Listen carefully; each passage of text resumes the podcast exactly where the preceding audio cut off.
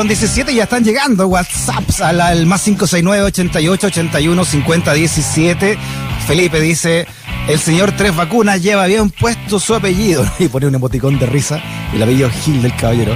Y Claudio dice, hola, eh, qué bueno de tener los amigos en el dial de la radio Usach. Viva Ringo. Y yo aquí, fiel como perro de curao. Está bueno el. Escuchando razones editoriales, don Claudio Aliaga.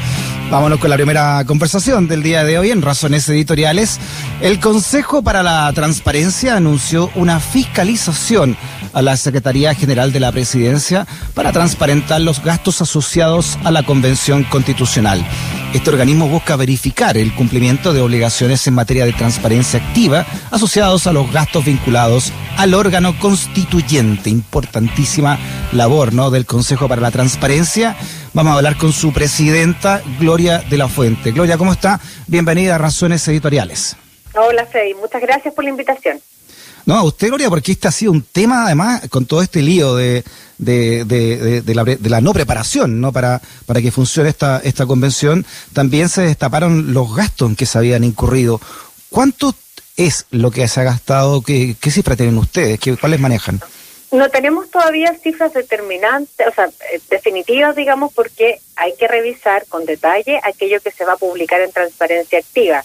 La transparencia activa, de hecho, que es una obligación de la Secretaría General de la Presidencia, como 900 organismos públicos más, digamos, entre ellos municipalidades, qué sé yo, universidades públicas, etcétera, establece que la información se tiene que actualizar permanentemente en los portales de transparencia activa los 10 primeros días de cada mes. Por lo tanto, si hay gastos que se han incurrido, por ejemplo, ahora, esos gastos debieran estar publicados los primeros días del próximo mes. Pero ya ha habido gastos desde que se anunció la Secretaría esta administrativa, ya ha habido gastos en los que se ha ido incurriendo y eso es parte importante de lo que ayer empezó a circular en distintos medios, ¿no? De, de mm. medios de comunicación, en WhatsApp, etcétera, en, en algunas eh, redes sociales.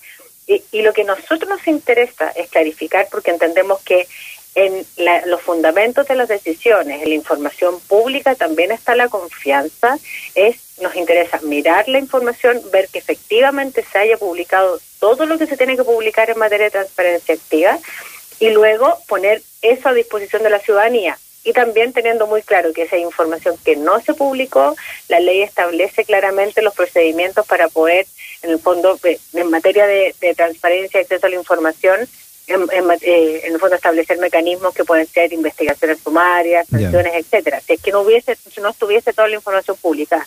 Pero lo primero que nos interesa es mirar con claridad todo lo que está publicado, mirar que esté efectivamente toda la información, que la ciudadanía tenga acceso a la información, porque es muy importante el control que se establezca sobre una cosa y un proceso tan importante como la Convención Constitucional y saber que efectivamente el gobierno en esto y particularmente la Secretaría General de la Presidencia se está haciendo la tarea de como corresponde desde el punto de vista de la transparencia lo menos.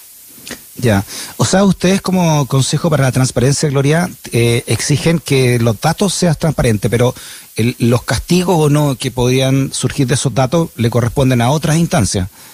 No, la, de, respecto a la transparencia, respecto a la obligación de publicar cierta información, está en nosotros esa facultad. Ya. Pero si hay otro tipo de situaciones, eventualmente esas situaciones tienen que ser investigadas o por la Contraloría, por el Ministerio Público, dependerá de qué es lo que, qué es lo que salga ahí y, eso será resorte de cada institución. Por lo pronto, respecto a la eh, información que no se publica, nosotros tenemos la posibilidad efectivamente de iniciar eh, información, o sea, sanciones en el fondo en esa línea. Ahora, me da la impresión que la información existe hasta ahora y está dispersa. ¿No? Eh, y entonces lo que creo que es importante respecto a la posibilidad de que exista control social de la ciudadanía es que esa información esté disponible de manera sistematizada y ordenada para las personas, ¿no? Yeah. Nos sacamos mucho con saber que se gastó a, un poco por acá para, qué sé yo, la conectividad, otro poco por acá. Bueno, es importante preguntarse, ¿se hicieron licitaciones? ¿Cómo se hicieron esas licitaciones? En el fondo existe un reglamento eh, y existe normativa en materia de compras públicas, por ejemplo. Entonces, ¿de qué manera se hicieron? ¿Por qué se contrataron a tales empresas y no otras? Todas esas cosas son cosas que facilitan el acceso a la claro. información pública y la transparencia. Claro, porque sitios como de investigación como interferencia.cl eh, señalaron, ¿no? Cómo se gastó 450 millones de pesos en esta fallida primera sesión de la convención a una empresa que se llama Street Machine y que es propiedad de Paul Morrison, que fue socio de Joaquín Lavín Jr., eh, de la UDI, ¿no? Y también él es, este Morrison es hijo de una ex diputada también de la UDI como María Angélica Cristi. Eh, cosas como esa, eh, ¿están reguladas, están ya transparentadas? Es que mucha de la información que, por ejemplo, Interferencia publicó, probablemente hay otros medios, la circulación que decía al principio, eh, que ha circulado en otras redes sociales, mucho tiene que ver con cosas que ya están publicadas en Transparencia Activa. Ahora, ¿qué, ¿cuál es el, como el siguiente clic que hay que hacer? ¿Qué es lo importante respecto a lo, para qué sirve la transparencia al final? Que, entre otras cosas, sirve para ser exigible la rendición de cuentas. Bueno, es importante preguntarse con esta información. ¿Existió o no existió licitación respecto a esto? cómo se realizó esa compra pública, eh, en función de qué, ¿no? ¿Cuáles son los elementos que contiene ese contrato y qué cosas se cumplieron y qué cosas no se cumplieron? En general se establecen boletas de garantía, por ejemplo, frente a la no prestación de un servicio o efectivamente poder recuperar los fondos cuando los servicios eventualmente no se prestan. Bueno, todo este tipo de cosas que van incluso más allá de la ley de transparencia, lo que es la transparencia es básicamente poner a disposición de la información, son otras entidades las que tienen que hacer el, el, el fondo, el doble clic en la investigación de esa materia, eh, es eh, en el fondo para lo cual sirve una, una normativa de estas características. Entonces, lo que nos parece importante es poner a disposición de la ciudadanía información que sin lugar a dudas además es muy alto interés público. O sea, estamos hablando mm. finalmente de un proceso que es probablemente el proceso más relevante que va a enfrentar este país para y que va a definir probablemente las próximas décadas de, nuestra historia. Y por lo tanto, se trata de generar todas las condiciones para que ese proceso funcione de manera adecuada. Y lo que nosotros nos corresponde ¿Mm? hacer por lo pronto es, fiscalizar aquellas cosas que tienen que ver con el cumplimiento de las disposiciones en materia de transparencia respecto a los sujetos obligados como, eh, como la Secretaría Administrativa que está a cargo de la Secretaría General de la Presidencia. Sí, que ahora cambió de, manos, ¿no? Está eh, con, después de lo que pasó con, con el anterior. ¿Qué, mm, Absolutamente, claro. ¿Qué otras cosas más allá ¿no? de esta fiscalización entonces, eh, Gloria, como tú estás señalando, eh, forman parte entonces de la fiscalización que va a hacer el Consejo para la Transparencia dentro de este proceso? A ver, nosotros, y eso es súper importante decirlo, porque en general ningún órgano público eh, tiene potestad sobre la Convención Constitucional. O sea, nosotros no tenemos eh, facultades, por ejemplo, para fiscalizar lo que va a ser eh, la Convención Constitucional.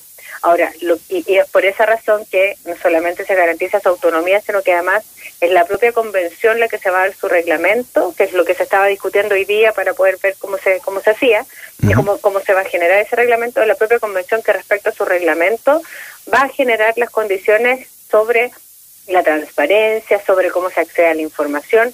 Nosotros sí hemos hecho propuestas al respecto, como lo han hecho también organizaciones de la sociedad civil y otros organismos, eh, sobre cuáles creemos nosotros que son los elementos que la Convención autónomamente debiera considerar para efectos de garantizar la transparencia del proceso, porque no por majadería, sino que más bien porque la transparencia es fundamental para la confianza en las instituciones, más aún ahora que estamos en un, en un proceso de confianza generalizado en las instituciones, nosotros creemos que la transparencia, que poder acceder, por ejemplo, a los fundamentos de las decisiones que se van tomando al interior de la convención, ayudan a que el proceso sea también muy mm. confiable respecto a la ciudadanía y que se mire con buenos ojos y le permite a la ciudadanía hacer el, el debido control ¿no? y hacer exigible la rendición de cuentas. Entonces, creemos que es fundamental, pero es la propia convención la que va a tener que decidir eso. Sí. Y, lo bueno, lo eh, bueno de eso, disculpa Gloria, lo bueno es que las señales que está dando la, la convención es precisamente ir en ese camino, ¿no? De la transparencia total. La elección, por ejemplo, que se dio el domingo de la mesa directiva, eh, fue de completa transparencia, de quién votó y por quién votó, por ejemplo. Absolutamente, de hecho fue algo que rescatamos en una en una columna a principios de esta semana, justamente lo hemos dicho también públicamente eh, en las intervenciones, por lo menos que como consejo hacemos en, la materia que nos corresponde, que respecto a lo que pasó el domingo, la situación fue impecable, o sea, de cara a la ciudadanía, lo que hay que facilitar acá y que es lo que es importante también para pensar respecto al, al, al sistema democrático, cómo lo fortalecemos, es que la rendición de cuentas, el hacer exigible de la ciudadanía la rendición de cuentas, el control social son claves para las democracias. Hoy en día son imperativos democráticos que, que no podemos renunciar. Y por lo tanto, las señales son muy positivas. Y no solo lo que pasó el domingo, ¿ah?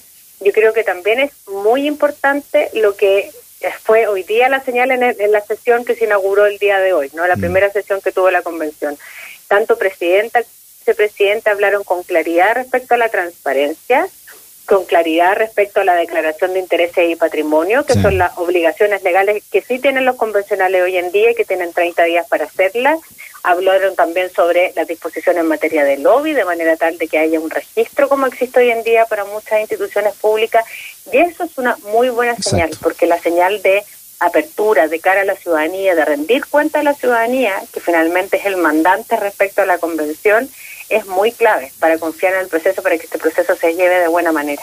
Sí, tranquiliza mucho de, manera ciudadana, eh, Gloria, que, esta convención y puntualmente su testera tengan clara la importancia que tienen eh, hoy en este proceso de, construir una, una, constitución y por eso que ellos también velan, me imagino, porque esto sea lo más transparente y evitar así a los grupos de presión o los lobbies, como tú dices, que van a estar encima de esto, ¿no?